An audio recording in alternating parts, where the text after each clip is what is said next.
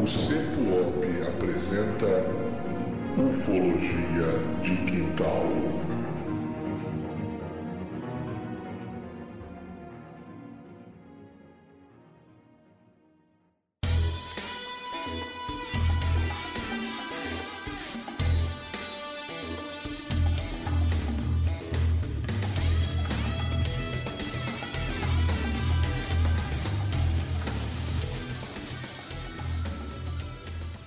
Olá, terráqueos! Tudo bem com vocês? Estamos aqui mais uma vez com o seu programa, o seu podcast preferido, o podcast do Ufologia de Quintal. E hoje nós temos um caso muito legal, porque é um caso aqui da nossa região, né, cara? Vamos falar do nosso quintal. Então hoje é 100% maravilha, só glórias. Vamos lá então. Vamos começar hoje com o garoto Dudu. Chega mais, Dudu, chega junto. Vamos lá, dá o seu alô pra galera. É tão emocionante passar dos 35 anos e ainda ser chamado de garoto, é. né? De ser o mais novo aqui do negócio. Então, boa tarde, boa noite, boa madrugada e bom dia. Sim, Evandro. Tomei seu cumprimento de hoje, só para dar uma diferenciada. Eu pensei tudo errado. Você não tem picardia. e queria mandar um abraço para a galera toda aqui, que, cara, eu confesso a você que eu não conhecia esse caso, cara. É impressionante como a gente fica falando sobre casos da ufologia e tal. a gente já fez caso da África do Sul, já fez caso da, na Austrália, né, na Argentina e tal, não sei o que. E esse que é aqui, aqui da nossa cidade, eu confesso que eu não conhecia ele até outro dia. Bom, é isso aí. Então você vê aqui o Dudu totalmente desinformado. A única informação do Dudu, a única informação que o Dudu tem é a informação causada por discursos de ódio. Essa é especialista do Dudu. Dudu especialista em discursos de ódio e em Patagônias. Bom, vamos lá então, gente, vamos voltar aqui, né? Vamos voltar ao eixo. Evandro, chegue junto. O seu alô pra galera. Fala galera, um abraço a todos. Bom, antes de mais nada, oi. Bom dia, boa tarde, boa noite, boa madrugada. É assim que faz, Dudu. Mas é muito legal mesmo, cara. O caso Cascavel eu também não conhecia e é bem impressionante o caso. Achei fantástico. Não é só saber que aconteceu algo aqui, né, mas que aconteceu algo aqui desta magnitude. Então, assim, dessa importância eu realmente não, não conhecia o caso. Então fica aí hoje que a gente vai tentar render um pouquinho isso aí. Um abraço a todos. Bom, então é isso aí, né? Como nós falamos aqui, nós temos um caso muito legal. Na verdade, não chega a ser um caso, né? É, é, é único.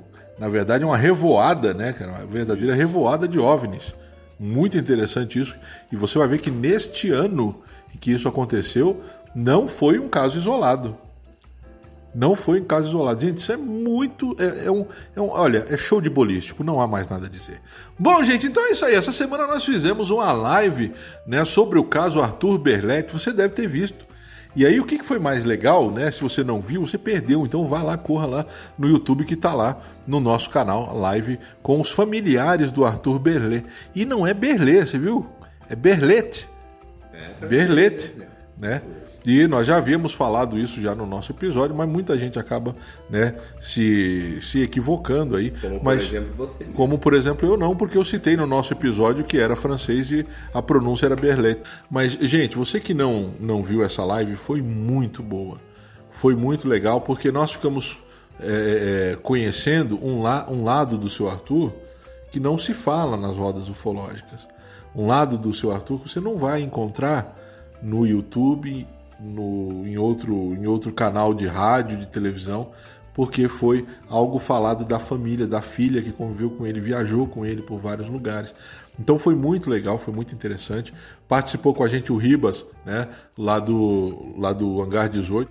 E um fato muito interessante, Dudu e Evandro aqui, foi que o Ribas ele disse que ele mudou a visão dele após essa live, após essa conversa com os familiares do senhor Arthur Berlim porque ele achou muito fantasioso e na verdade o é, né, cara? É, um, é uma história assim incrível, que né? incrível, é uma história incrível.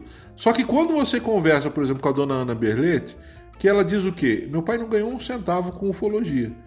Ela disse até a quantia que tinha na caderneta de poupança, na conta bancária dele, após a sua morte. Então, assim, ele não tinha nada, cara, que ele não ganhou nada com isso, ele não, sabe assim, não foi rentoso em nada para ele. Muito pelo contrário, quando a dona Ana falou, né, e aí ela disse com muita propriedade do quanto eles sofreram de tirarem sarro, de chamar de louco, de doido, então Cara, foi muito legal. Para você que não, não viu essa live, veja lá, separe um tempinho para você, né? E veja que foi muito legal, foi muito interessante. Vale a pena. Vale a pena, vale muito a pena mesmo, foi muito legal, tá bom? Bom, gente, então é isso aí. Vamos lá ao caso, então? Vamos ao caso do acaso? O que que nós vamos falar hoje? A revoada de OVNIs no Paraná. Foi uma verdadeira revoada de OVNIs. Né? É, tem um caso central que onde nós tivemos aí, é, como é que eu vou dizer para você, que tem né, é, pessoas conhecidas. Então é um caso central, inclusive foi aqui na nossa cidade, em Cascavel, Paraná, que é uma região, gente, muito rica. É uma região muito rica em coisas sobrenaturais, em coisas desconhecidas, tá? É, é uma região muito rica mesmo. Né? Tem alguns casos aí que a gente que a gente tem aí no gatilho aí que são muito interessantes, coisas que aconteceram aqui na nossa região. Então não é não é nenhuma novidade. Mas esse em questão, né, tem um, um, um, o relato principal que nós vamos tirar daqui, mas existem vários outros relatos na região aqui no Paraná. Né, vindo dali da, da, da capital ali, sentido oeste. Gente, foi uma revoada, verdadeira revoada de OVNIs. Tá bom? Quando é que isso vai acontecer, gente? Aqui no Paraná. Então vamos, vamos falar um pouquinho de Paraná? Vamos falar, vou falar um pouquinho de Paraná, eu vou falar, cara. Eu gosto de falar, eu falo pra caramba. Fala que você não é daqui. É, eu vou falar, vou falar um pouquinho do Paraná. Então o que acontece, gente? O Paraná é uma região muito rica. E aí tem muita gente que fala, né? Tem muitos ufólogos, muitos estudiosos do fenômeno desconhecido que ligam, e isso é bem interessante, esses aparecimentos, esses objetos, lugares com minério e água. Minério, natureza e água. Isso não tem. Isso que nós temos demais aqui, Evandro, demais. Quando eu falo em Paraná, por exemplo, é, é, é, uma, é, uma, é uma das maiores bacias hidrográficas do Brasil. Não dá para competir com a Amazônia, é óbvio, ninguém compete no mundo inteiro com a região amazônica, mas é uma bacia hidrográfica de suma importância. Disso, é, é a bacia hidrográfica com maior aproveitamento hidrelétrico do Brasil e, quiçá, do mundo. Então tem muita água, Muita queda. Muita, é, isso é o que proporciona né, essa construção das hidrelétricas. Isso. Então, essa geografia que tem o Paraná. Gente, o Paraná está dividido em três planaltos: primeiro planalto, segundo planalto e terceiro planalto. Esse fenômeno, nesse dia, visitou, bem dizer, todos os planaltos, cara. Em pouco tempo, atravessou o estado. Gente, não é. O Paraná é uma região muito vasta. E aí, o que, que a gente tem aqui? Além de toda a água que, que nós temos, nós temos aqui, ó, ferro, prata, diamante, Carvão, tem aquela bacia de carvão ali no terceiro planalto, descendo já para Santa Catarina e Rio Grande do Sul, que tem muito carvão, é carvão para chuva. Então, minério que não acaba. Sabe o que mais que nós temos aqui, Evandro? Nióbio. Sim. We have nióbio, cara. O que, que we have aqui também? Urânio. Tem um cinturão de urânio entre, entre Teixeira, Soares e Figueira que vai pegar, que vai cortar Curitiba ali, cara.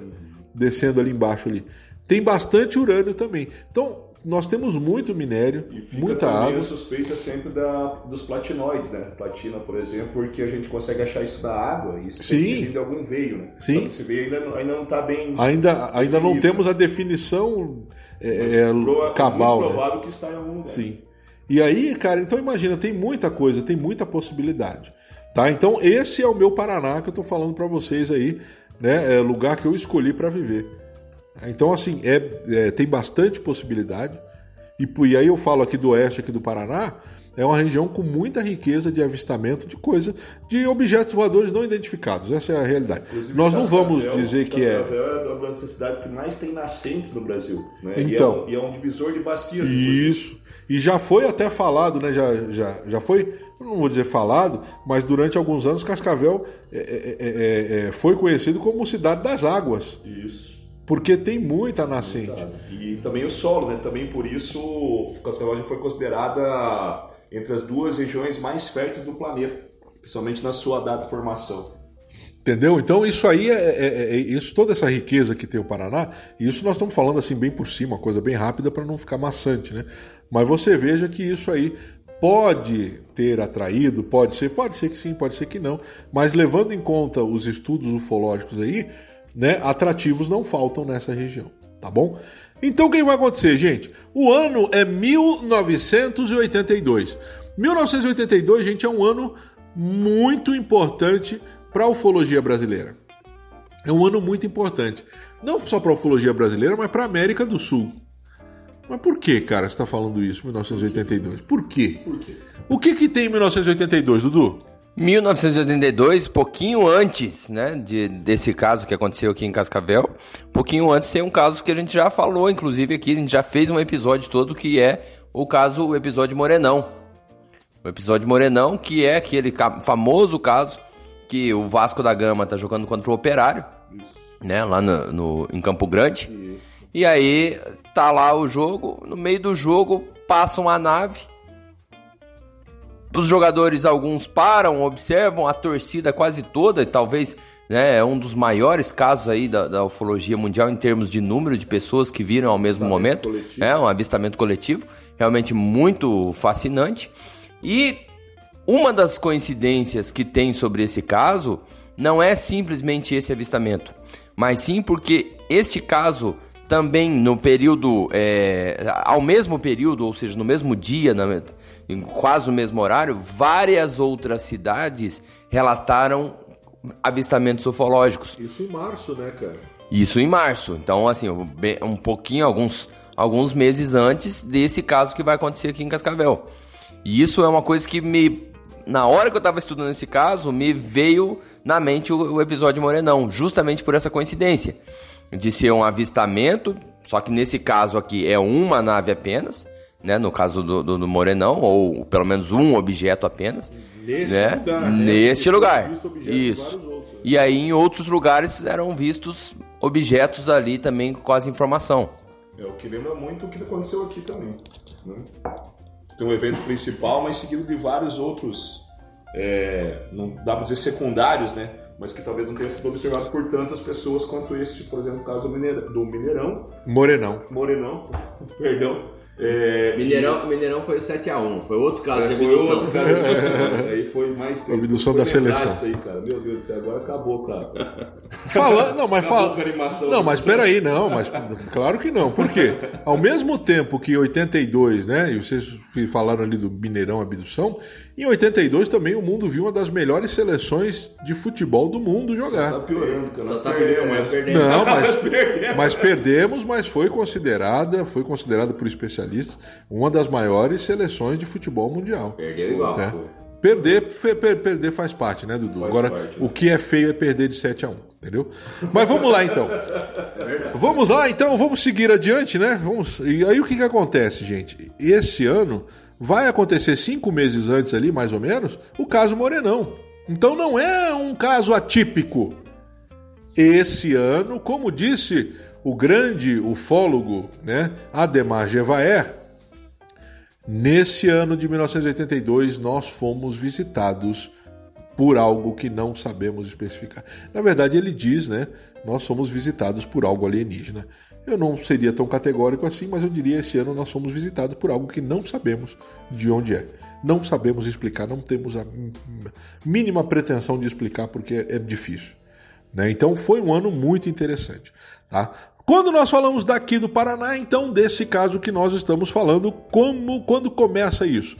No domingo, 1 de agosto de 1982, o primeiro relato de avistamento. Então percebam, gente, isso vai se estender. Domingo se tem o primeiro avistamento, e aí na sexta-feira, lá, se eu não me engano, é onde culmina, é, é o, é o apogeu disso. Várias pessoas vêm, várias cidades, inclusive figuras políticas. Figuras políticas. Você que é daqui do Paraná, o ex-governador Ney Braga, ele visualizou, cara. Ele viu isso aí.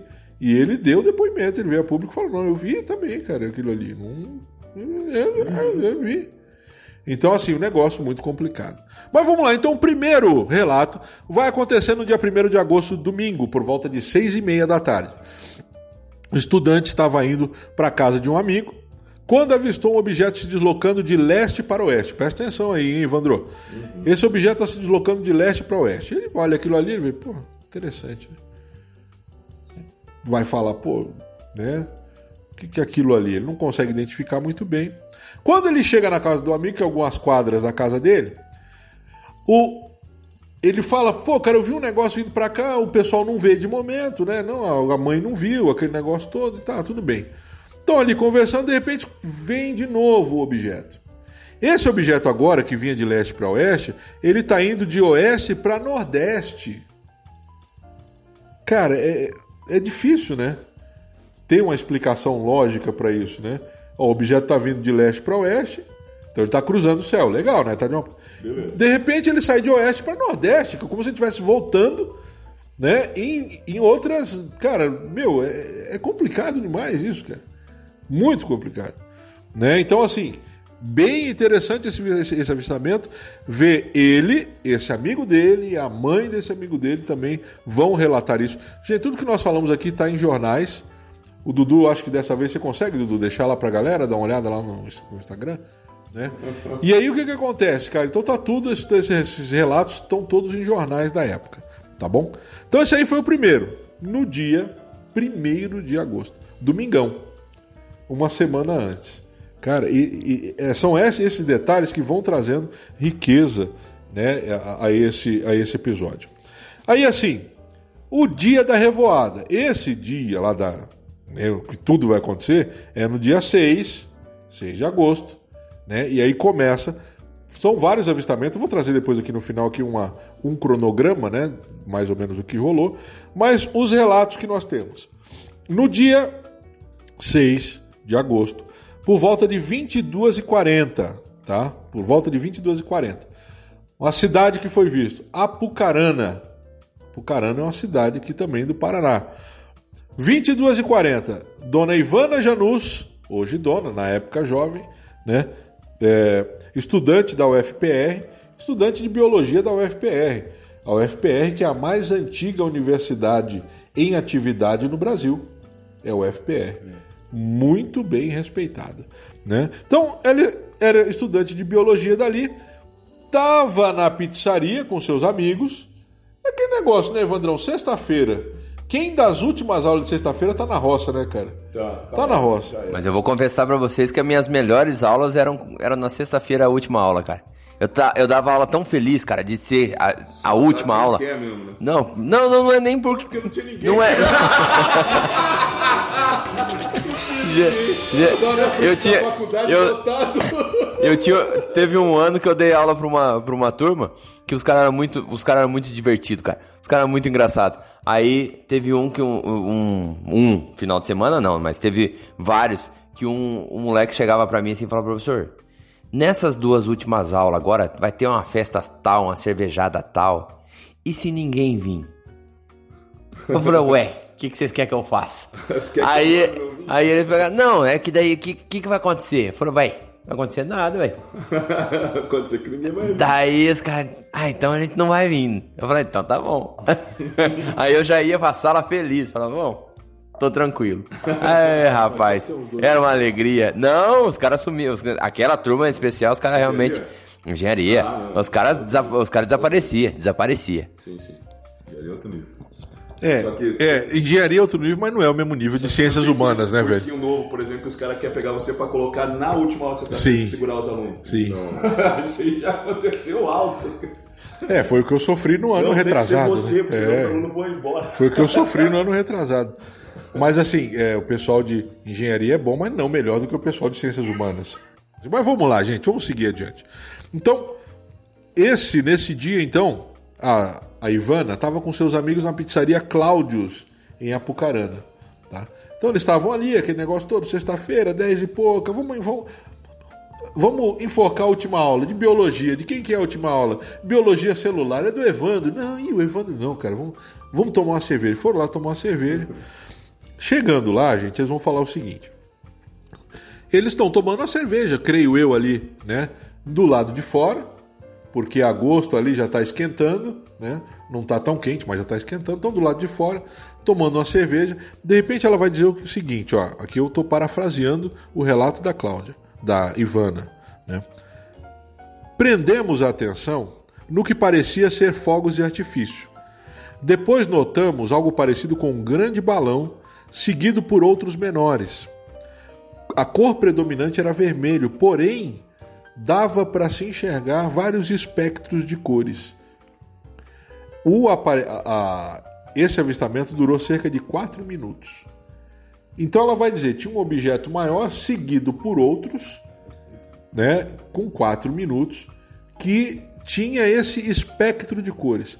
Até aí tudo bem. Até aí tudo bem. É um relato, né, visto por várias pessoas. Esse é um dos relatos da cidade de Apucarana. Não foi só ela que viu, obviamente.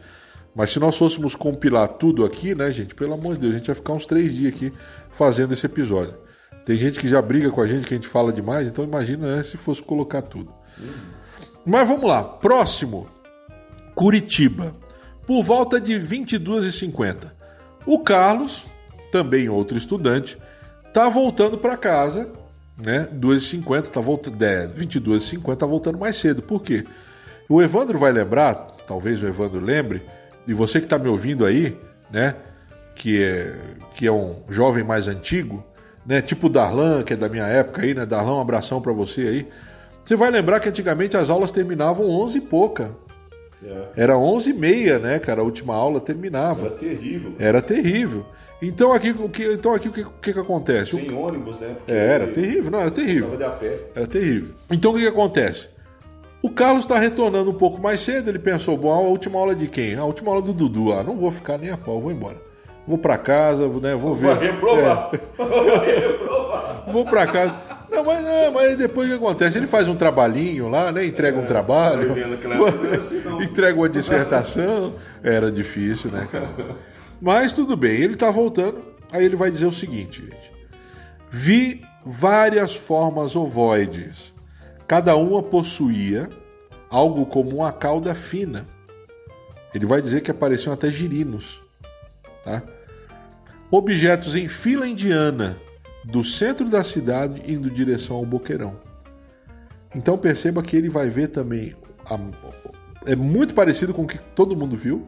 Uhum. E ele vai falar sobre essa organização, cara. Esses objetos, e aí mais para frente nós vamos falar do, do último caso, né, do último avistamento, mas eles estão de uma forma organizada. E isso dificulta o nosso pensamento de desconstrução. Né? Eu não sei se vocês concordam aí, mas eu acho que isso dificulta o nosso pensamento de desconstrução desse caso. E por volta de 11 horas e 10 minutos, o senhor Elcio Pereira, da cidade industrial de Curitiba, inclusive eu tenho meu tio que mora aí na cidade industrial de Curitiba, né? Tio Juventino ou tio Kiko, um abração pro senhor, um beijão no seu coração, que mora ali na cidade industrial. Ele estava ali sentado e quando ele e os amigos conversando, que também era muito comum, né, cara? Muito comum. Eu me lembro que a à noite, né, quando não estudava ainda, antes de estudar à noite, antes de, de, de começar a, a, ter responsabilidade, cara, à noite a gente ficava ali, sentava ali justamente na, na esquina onde moravam o, o, o pessoal e a gente, a gente sentava na porta de um dos amigos nossos ali e ficava conversando até umas horas conversava e dava risada, então era muito comum. Esses caras estavam fazendo isso quando de repente vai chamar a atenção deles uma luminosidade no céu. Vou parafrasear o Elcio também. Ele vai dizer o seguinte: percebemos que se tratava de um grande aparelho. Logo atrás dele seguiam objetos semelhantes, porém menores, em colunas simétricas. Olha o que ele vai dizer. Vimos então um movimento diferente nos de menor tamanho, tá? Porque haviam duas filas e os objetos trocavam de lugar entre si. Cara, que negócio bizarro.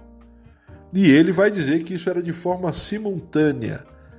Então, olha só a visão que eles tiveram.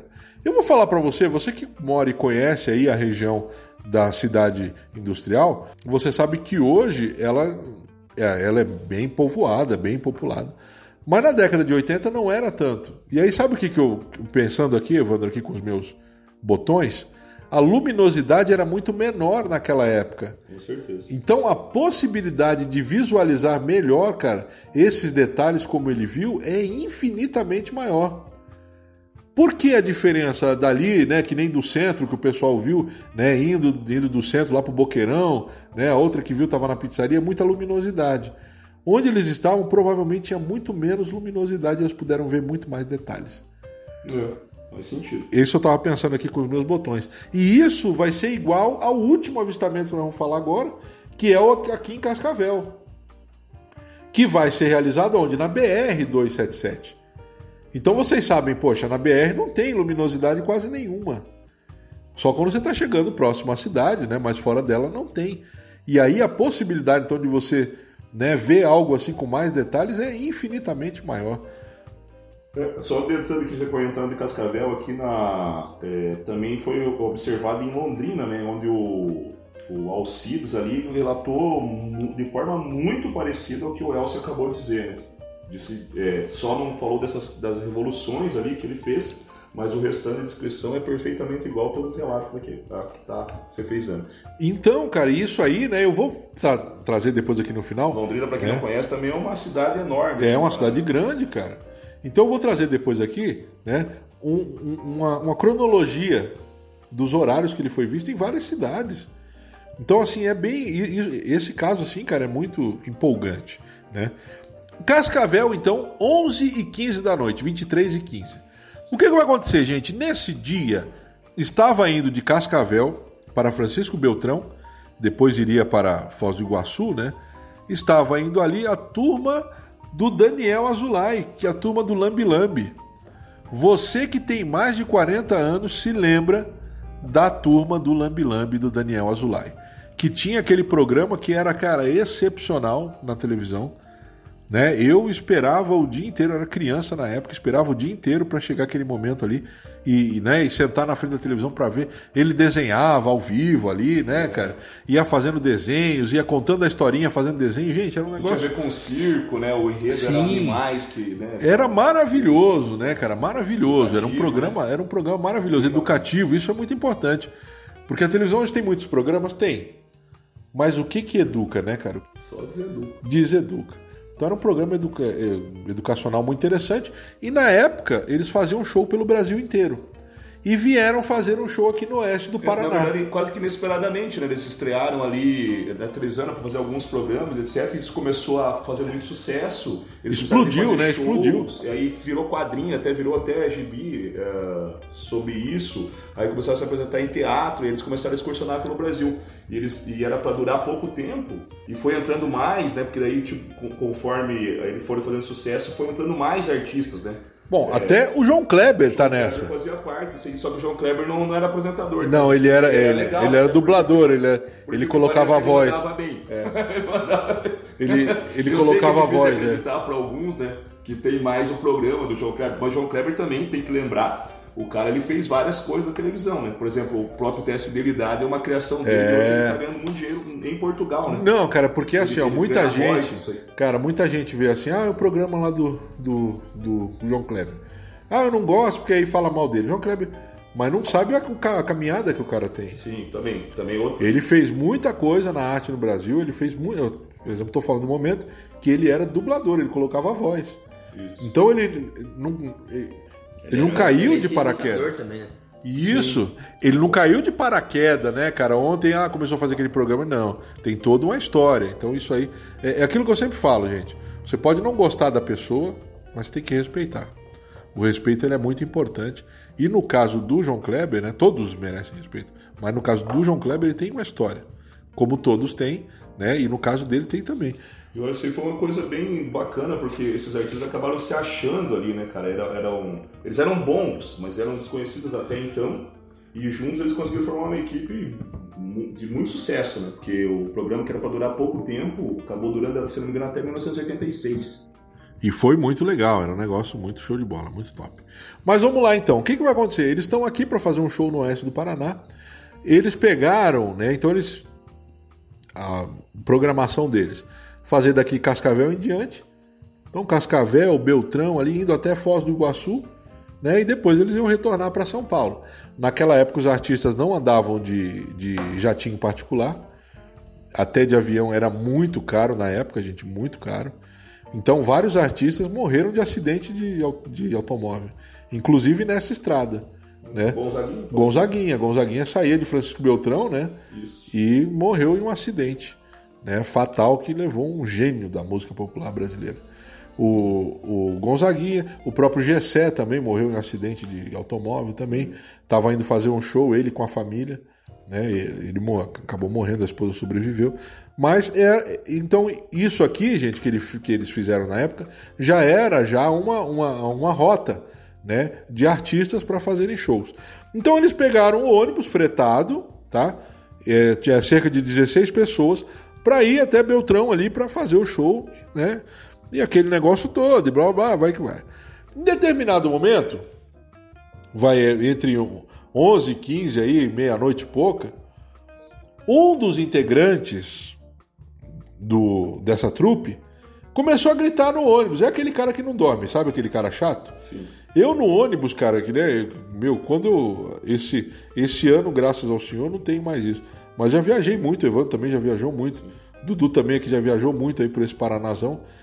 Cara, e só que eu, eu sou o seguinte, primeiro eu evito de eu evito, sempre evitei de viajar com meu carro, porque né? Então eu sempre gosto de viajar de ônibus, que você deita ali já era. Eu, cara, entro no ônibus, ele ligou o motor para sair, eu já tô dormindo. Acabou. Mas tem aquele cara que não dorme. Eu. Tem aquele cara que não dorme. E é esse cara. Então tava todo mundo dormindo. E de repente ele. O pessoal se desespera, pensa que foi algum acidente na estrada. O Daniel Azulay vai falar, tem o depoimento dele, dado pelo Edson, dado para o o, o Edson Boaventura, que ele vai falar, cara, eu pensei que era um acidente. Começou aquela gritaria, aquele negócio todo, pensei que era um acidente, acordei meio, né, um olho aberto, fechado, cheio de remela. Foi olhar na janela e o ônibus parou, né, cara? Foi olhar pela janela, disse que viu um Fusca parado, as portas abertas, os integrantes olhando para o céu, e ele vai dizer que tinha uma luminosidade muito grande sobre o local ali. Por quê? Quando nós estamos falando de BR, cara, é tudo escuro. E ali onde eles estavam, depois ele descobre isso, que era a plantação de soja. Bom, Cascavel é soja é o que tem, né, cara? Oeste do Paraná, não só Cascavel. Nossa, os caras encontraram soja em Cascavel, mas que raro, é. hein? Oeste do Paraná, né? Oeste do Paraná é só soja. soja. E aí o que, que vai acontecer, cara? Ele vai olhar e ele, de repente eles veem aquele objeto que vai saindo de um lugar parecido, próximo àqueles campos de soja, ascendendo ao céu, fazendo uma parábola, que depois o Dudu vai fazer as contas aqui para você, vai explicar o ângulo dessa parábola, né? É. Ângulo da parábola. Esse manja mesmo. Né? Então pra você ver que eu manjo demais de matemática. equação extrema. Você vai não, não, não. É. Essa vai precisar de educação de, de equação extrema do segundo grau, do, do segundo grau invertida para conseguir descobrir o ângulo dessa parábola. Então o que, que vai rolar, gente? Nesse momento aí, ele, né, ele vai observar isso, o pessoal tudo vai ver, vai todo mundo para a janela, e aí ele vai descrever o que ele viu. É aí que pega Dudu e Evandro. Aí que começa a pegar. Primeiro a luminosidade, que ele vai falar que era enorme, tá? Muito grande. E aí ele vai dizer o seguinte: uh, os objetos saíram de baixo para cima e eram um grande objeto, outros menores em formação e outros menores ainda, parecendo pequenas luzes. E aí o que, que ele vai dizer? Esses em formação, eles estavam em formação. Não era aquele negócio assim, né? Que, e aí nós vamos discutir sobre isso daqui a pouco. Quando falamos de meteoro, o que ele vai deixando, vai deixando ali, né, cara? E tem um para um lado, outro mais acima, outro mais. Os vestígios, vamos dizer. Nesse caso, será que é possível os vestígios entrarem em formação? Será que é só eu que penso nisso? Pausa dramática. Fica difícil, né? Então o que acontece? Ele vai falar que. E ele vai sair, vai vir de baixo para cima e vai sumir nas nuvens. Isso é muito interessante. O Daniel disse que o céu estava muito escuro, era uma noite muito escura. E isso é show de bola, né, cara? Eu adoro fazer vigília ufológica quando está muito escuro, porque é legal que aí você tem uma percepção muito boa. Eu não gosto quando tem aquela lua cheia, aquela lua nova. O céu fica é. bonito também. Né? O céu fica bonito. E aí o que acontece? Qualquer, qualquer mudança atmosférica ali você consegue perceber. E é nesse dia que eles vão ver isso.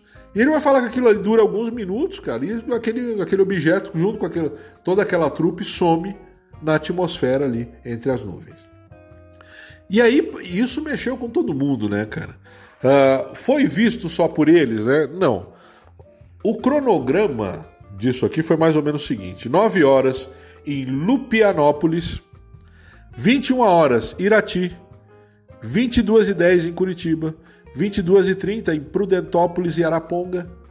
Nesse episódio, o ex-governador Ney Braga estava lá e viu, e também veio a público dizer o que ele viu. Não se omitiu, isso foi muito legal, porque muitas pessoas não se omitiram. Em Cornélio Procópio, às 22h40. 22h49, tá? Né? Entre 22h49 e 11 e pouca, em Cascavel. 22h50, Ponta Grossa e Guarapuava. E às 23 horas em Cascavel de novo. Essa daí foi o momento que o bicho pegou, tá? Então, assim, gente, é espetacular, simplesmente espetacular. É uma revoada de OVNIs que visitou o oeste do Paraná e, bom, na verdade, cortou o estado inteiro, bem dizer. Né? Então, muito legal. Esse foi um evento, assim, impressionante. Né? Então vamos chegar junto agora. Evandrão, chega aí, você que está sempre animado aí. Hoje o Dudu tá com cosplay de Ozzy ali, mas né, chega junto aí, vamos lá. Então, cara, eu achei fantástico isso aí, como eu tinha dito que aqui na cidade, né? Inclusive, o... tem um comentário aqui na reportagem que até fiquei bem é, saudoso de lembrar. Sou José Emanuel, que é um professor lá do, do Colégio do, Para... É, do estado, é, Colégio Estadual do Paraná, que é o maior colégio do nosso estado. Né? Ele fica em Curitiba e eu é, não estudei nesse colégio, mas eu já fiquei é, morando por um tempo ali na casa da Pousada Estudante, que é próximo ali, né? O passeio público, enfim, o Largo da Ordem. Então são é, pontos turísticos é, antigos bem famosos da cidade. E esse cara aqui, ele foi ele, é, um senhor de idade já, quando eu o conheci, e ele foi companheiro, foi um colega meu quando a gente fez o, o congresso de astronomia, né? É, e eu, na verdade, não entendi por que, que eu estava fazendo aquilo, sendo que o cara tipo, já era um astrônomo é, muito uh, respeitado, inclusive pelos próprios professores. Então, os professores estavam dando aula, assim, né? E e perguntava para ele assim, né, você não concorda, José? Concorda e tal. E eu achei legal achar ele aqui. E ele diz o seguinte, então, ele vai dar o depoimento dele que provavelmente se tratava então de é, asteroides, né, que estavam, ou é, pequenos cometas, vamos dizer assim, a grosso modo, que estavam cruzando o céu durante essas noites, né. E ele mesmo, eu lembro que ele acabou dando alguns relatos e apesar de ele ser cético da questão é, ufológica, de, né? não questão ufológica, mas a questão de alien, né? Mas não necessariamente ufológica, ele foi militar, então ele, ele, ele tem uma linguagem toda própria para essas questões. E alguns relatos ele mesmo deu, né? inclusive de ter tido vertigem, etc, etc. Embora não acredite, ele, ele deu esses relatos para a gente assim, bem estranhos também, não podia conversar sobre isso em alguma outra hora. Mas então ele vai dizer aqui que, na opinião dele, então se tratavam de asteroides. Bom, é, gente, a, os voos em formação, vocês devem entender, isso é, tem uma boa chance de acontecer, certo? Então, assim, você tem um, corpo maior que ele vai liberando pedaços. Esses pedaços não tem que ser liberados necessariamente na atmosfera, ele pode ser liberado antes ou depois. Então, esses corpos, é, produtos do mesmo impacto ou do mesmo impulso, eles podem sim é, acabar andando em uma certa simetria. É claro que isso não vai encaixar perfeitamente em todos os relatos, porque todos eles falam que o voo era simétrico, muito simétrico. Simétrico em que sentido? Havia nave mãe né, e, e, os, e as outras naves não estavam espalhadas a esmo. Né? Elas estavam distribuídas, inclusive, é, em número, para a esquerda e para a direita, ou em cima e embaixo desse corpo que estava maior. É, o, claro que aí sim isso é muito difícil que aconteça. Mas tudo bem, até aí então talvez possa ser impressão. Outra coisa que não vai bater jeito nenhum é quando o Clayton citou ali do rapaz que disse que ele estava fazendo revolução, ou seja, é, havia é, asteroides ou naves que elas estavam trocando de linha, como se estivesse brincando, ele descreve, como se elas estivessem brincando entre si. Sabe uhum. a história da fumaça? Né? É, e isso com certeza nenhum tipo de Boyle consegue é, realizar. Né? Uh, aviões daquela época Cara, dificilmente. Ainda mais assim, tipo, com uma diferença. Porque aviões são maiores, geralmente eles têm mais luzes também. Né? Não necessariamente são uma luz maior. E outra que é, eles provavelmente iriam ter diferenciado.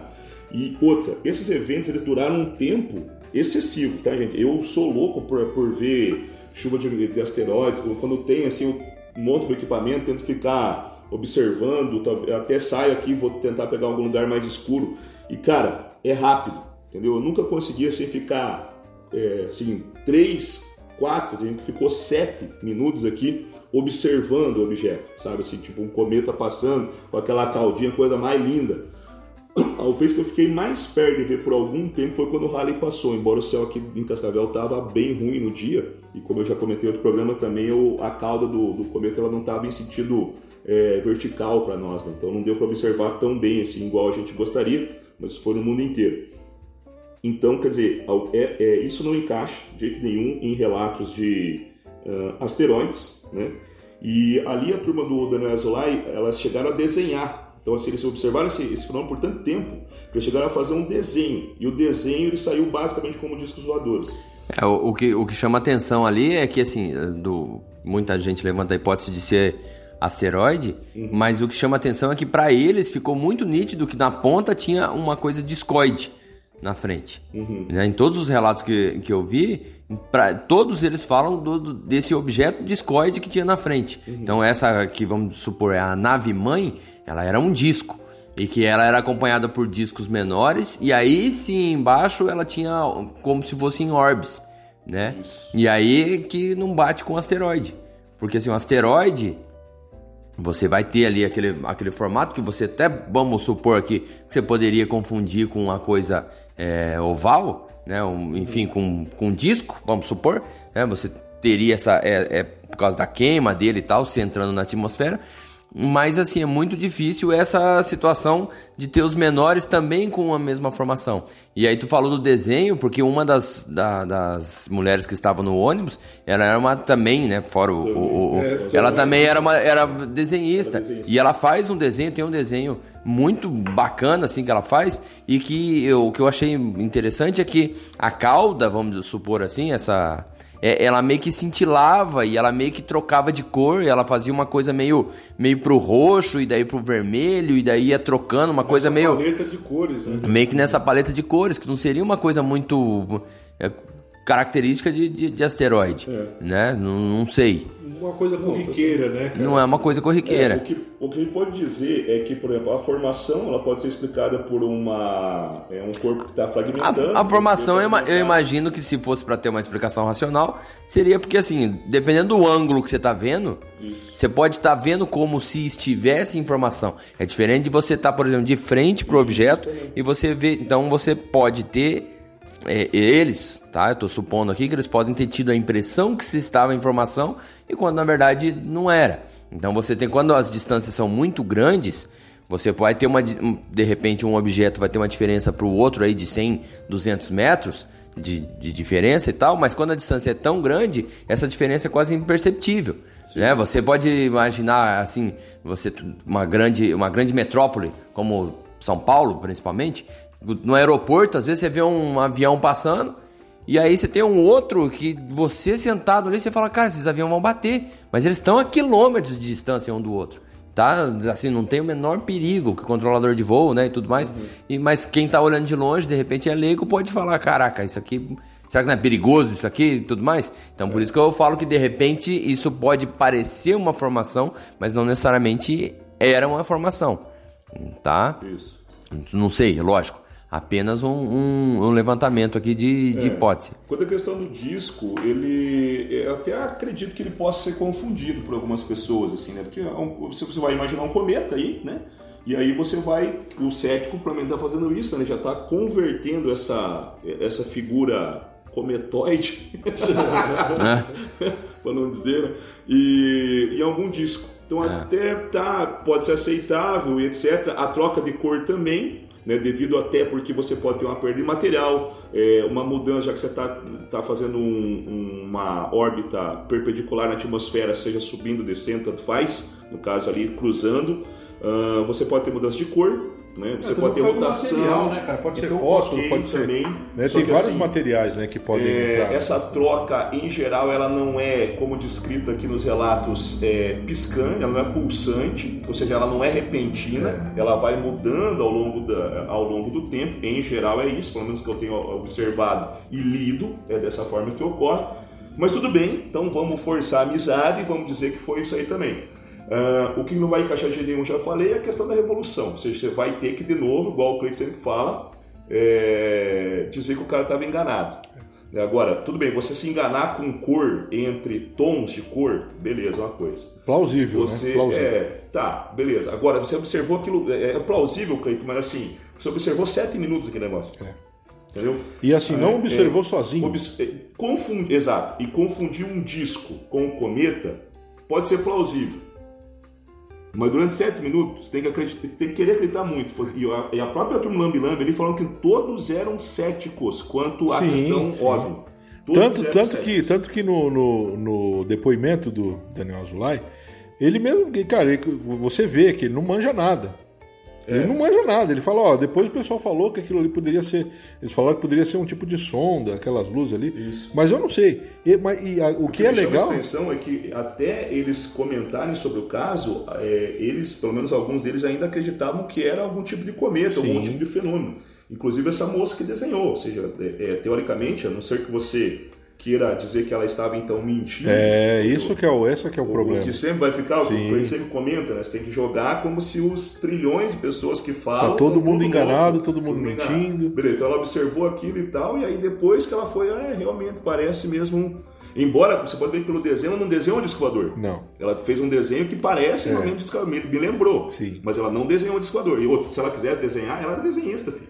Ela ela- desenharia, é ela disco faria com é toda- fácil, é. ela faz- faria ali em questões de segundos. E aí, Evandro, outra coisa que é muito interessante nisso, porque você tem no ônibus o Daniel Azulay, que quem não conheceu, se tiver curiosidade, era um desenhista, cara, excepcional. Excepcional. E desenhava ao vivo ali, Sim, né, cara? ele, cara, era, é- era muito legal esse programa dele. Parecido com o que tem no. Quem assiste Roda Viva, né? Ele fazia o desenho na hora ali. Então, e o legal é que, pô, aí você tem ele, você tem essa outra moça que, que fez o desenho, fez a representação. Uma das características do desenhista é que ele se pega em detalhes. Ele sabe o que ele está vendo. Se você não consegue ver, você não consegue desenhar. Esse é o princípio da arte, né? E aí, assim, cara, será que os dois se enganaram? Os 16. Totalmente, né? É, eu, tô- eu puxei só falando para os só dois, o que que, né, que é os caras que desenham. Mas será? É difícil isso, né? Então, por isso que assim, a gente pode tentar desconstruir e muitas coisas que o Evandro trouxe aqui, que o Dudu trouxe, são plausíveis. Você olhando esse caso de primeira, a primeira impressão que dá é essa, cara, foi algum corpo, né, algum bólido ali que entrou no- na atmosfera e estava se desintegrando. Mas aí de repente vem um cara e fala que não, eles estavam em formação e eles se alteravam de lugar. Pô, peraí, velho. Aí é difícil. O Daniel Azulay vai falar nesse, nesse, nesse depoimento dele que ele, ele, fala, ele, ele fala, isso aí são palavras dele. Você percebia que os objetos estavam em formação. Aí ele até cita, sabe quadrilha da fumaça, esquadrilha da fumaça? Era a mesma coisa. Cara, Muito certinho. né? entendeu? É difícil isso. Porque se eles seguirem em linha reta, isso vai acontecer. Mas assim, é, é meio É como se você tacar um torrão de terra e ele vai desmanchando no ar. Sim. As outras pedrinhas vão seguindo ele pelo menos um pouco de tempo, mas elas não vão separar assim, cinco para cima, cinco para baixo. esse que é o- aí que tá. Então, é estranho. É, outro negócio que, que, é, que é interessante é o fato desses objetos, pelo menos no relato do, do, do pessoal ali do ônibus, é, desses objetos estarem indo de baixo para cima. Então, quase como se estivesse subindo, né? Lógico que a gente tem que relativizar, porque isso pode ser uma impressão. Onde eu digo o seguinte: imagina que você está numa estrada tá? Que você está numa estrada que é uma descida, um declive, e aí você tem um objeto que está em horizonte, né? Que está na, na linha do, do, do horizonte. Então você pode ter uma sensação de que ele está subindo uma vez que você estivesse descendo. Perfeito? Tem até uma, uma estrada aqui, aqui no Paraná, né? Que é bem conhecida na Serra. Que você, de longe, você olha aquela estrada, você tem certeza absoluta que você vai pegar uma subida. Né? Quando você faz uma curva ali, tu tem certeza. Não, vou pegar uma subida agora. E daí você dá aquela acelerada, só que na verdade você tá descendo. E aí quando você chega na coisa mesmo, você fala, caraca, tô, tô descendo. Tem uma estrada em Minas Gerais também, que eu já vi no- pela internet, que é desse jeito. A pessoa tem a nítida impressão que tá subindo, mas na verdade ela tá descendo.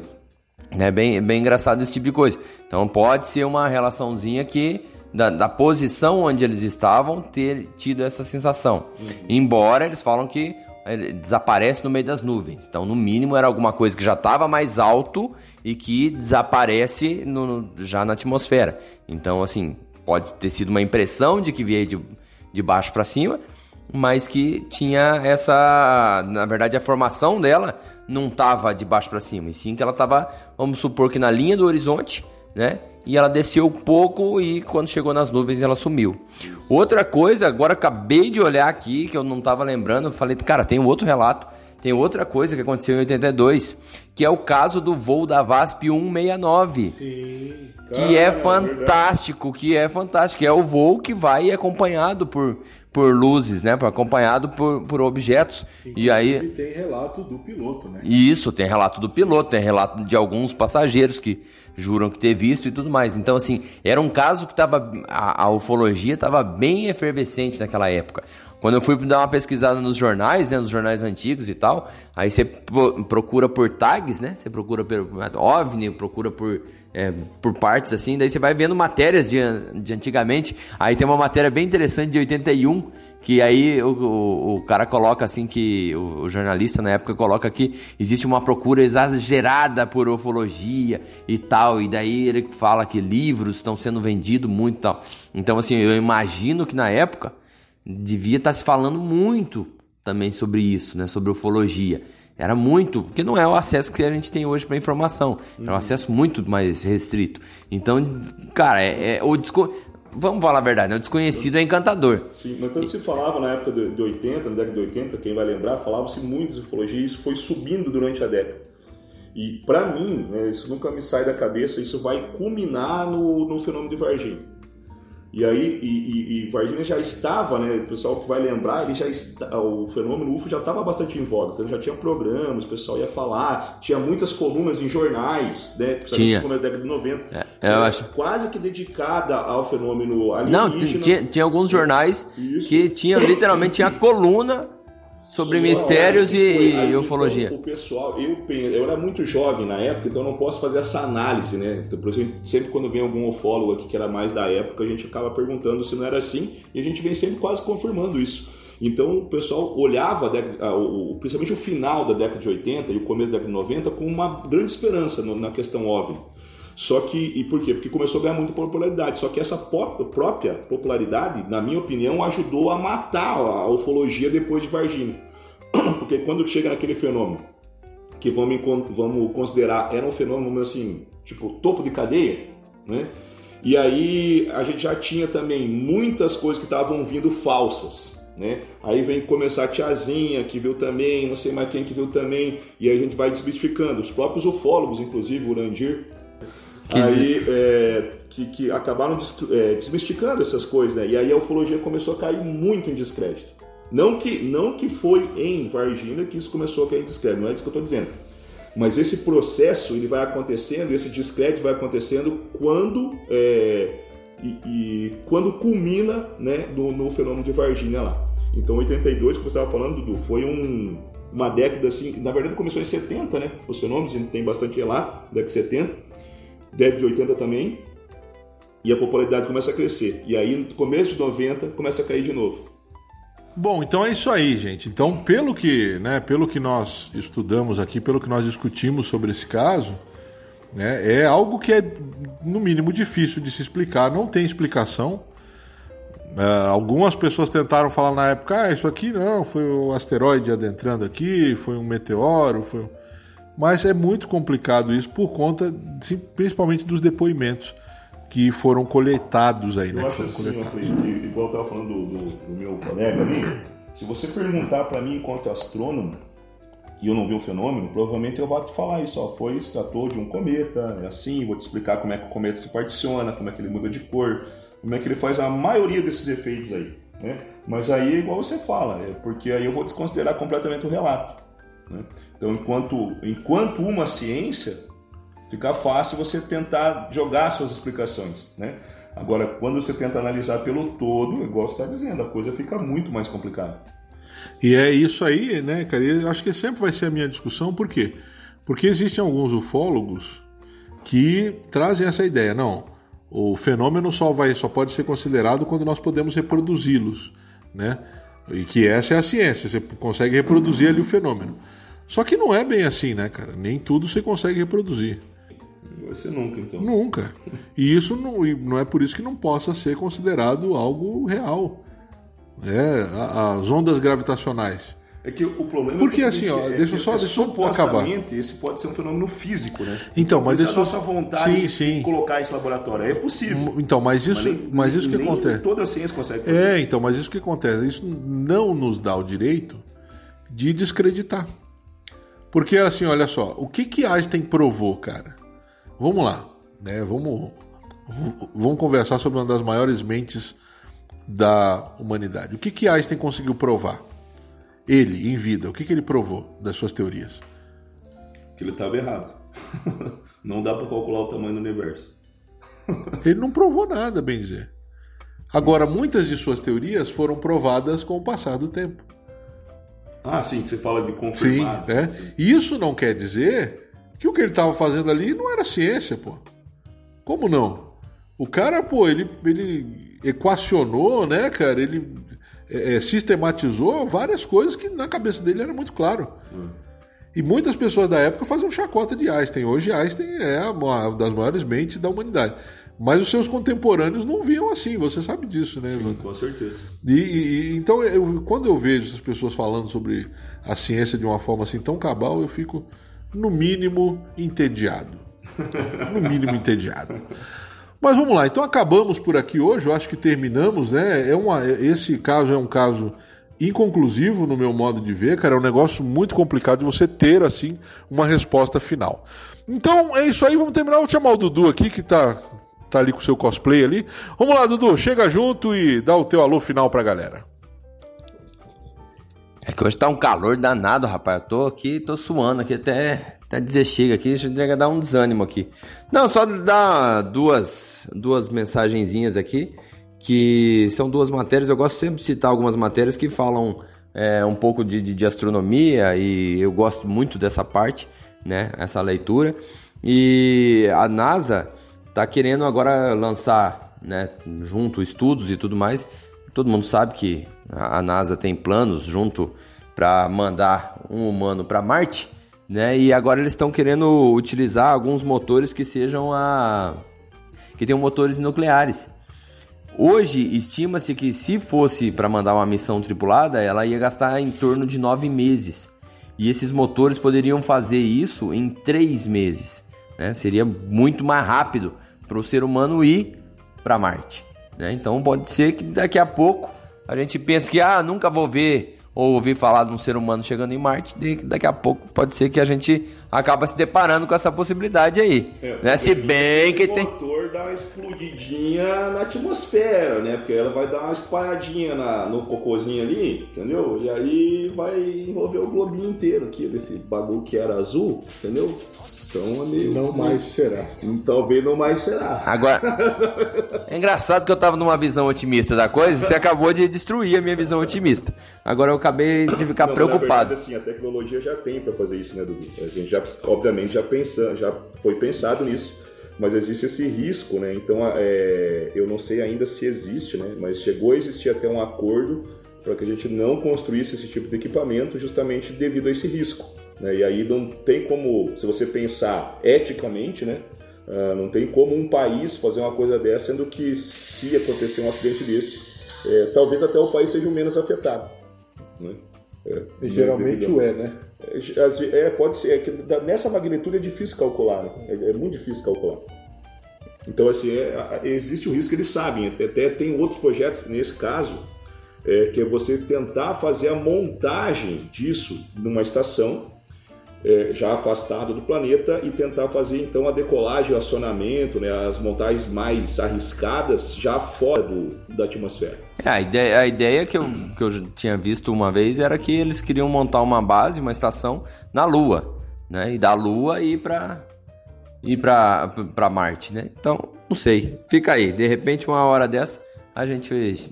A gente não, eu no caso, porque eu não tô com a menor vontade de ir, mas a gente fica sabendo de algum humano que foi para Marte. Agora eles vão ter que deixar para a SpaceX fazer. É. Então, beleza. Bom, é isso aí, o Dudu já, já chegou aqui, já trouxe a sua notícia, já desfilou também um pouquinho de veneno. Vamos lá então, Evandrão. Chega aí a sua despedida. Nossa, eu queria é, mandar um abraço pra galera. O caso eu achei fantástico, o caso hoje realmente inconclusivo, no sentido que ele não sabe exatamente o que aconteceu, mas fica claro que é um fenômeno extremamente impressionante, extremamente raro. E eu digo isso porque, como eu falei, eu, eu vou atrás desses, é, quando tem né, alguma coisa passando, para conseguir observar. E eu nunca cheguei nem perto de observar uma coisa assim por tanto tempo, ainda mais bonita do jeito que foi. Então, assim, algum fenômeno ocorreu, isso aí não, acho que é inegável, né? Tanto, tanto ato, tanta descrição, né? Até é, pessoas importantes aí. Mas aí fica aquela questão, né? Exatamente o que é que passou no céu. Então, é, achei bem bacana o caso e bastante coisa, bastante reportagens aí. Não sei se o Dudu vai colocar no Instagram lá, Dudu. Vocês vão poder acompanhar aí, bem legal. Então, no mais, gente, eu mandar um abraço para todos aí, parceiros aí, o, o a Belas Artes aí, né, que tá fazendo. O pessoal tá comprando, tá continuando comprando a camiseta? Tem mais de duas já ou não? Sucesso de vendas, né, cara? Sucesso de vendas é com, completamente. Sucesso de vendas. Galera. Tem essa nova aqui da que bem legal. É, não, logo a gente vai colocar um modelinho, um modelinho novo. Lembrando que se você quiser comprar uma camisetinha no Ufologia de Quintal, para ajudar esse projeto a melhorar esse microfoninho que você tem. Nossa voz não é das melhores. É, então aí se você quiser. Captação, né? Isso, entra lá, manda lá uma DM lá para mim lá que aí a gente a gente vê para você uma camisetinha para que você fique bonito, pelo menos alguém bonito para usar essa camiseta, porque nós três não vai dar certo não. Não, não, não tá sendo um bom outdoor. Né? Exatamente, exatamente. e é isso aí, galera. Obrigado a todos aí, obrigado pela audiência e paciência e mantenha a mente aberta. Bom, é isso aí então, gente. Acabamos por aqui. Você que está nos ouvindo, muito obrigado por nos ouvir, nos aturar até agora, né? Uh, eu quero, quero voltar aqui o seguinte: nós temos um grupo lá no Telegram, tem, tem muita gente que uh, procura, né, ali o, o, o, Dudu ali pelo, pelo Instagram para saber do grupo. O negócio é o seguinte, ó. Você entra na bio do nosso Instagram, tem lá o Linktree no Linktree tem a opção do grupo no Instagram. Então é só você clicar ali que vai direto para lá, tá bom? Então, você que quer pensa em fazer parte, entre lá no nosso grupo do Telegram. Só gente boa, tá? Só tem gente tchutchuca ali, o negócio, os, os debates são em alto nível, né? Só, só gente boa. Então, se tiver vontade, entra lá. Tem gente também lá no, no, no Twitter, que também está indo legal. E tem o canal no YouTube. Né? Se você conhece alguém que não gosta de podcast, indique ali o canal do YouTube que ele vai poder ver e ouvir aí as nossas discussões, as nossas trapalhadas, tá bom? Gente, é isso aí. Então, é uma, uma grande semana para vocês. Você que vai começar ouvindo a gente aí no domingo, na segunda-feira. Uma grande semana para você. Que o Criador abençoe a todos e não se esqueça: quem procura, acha.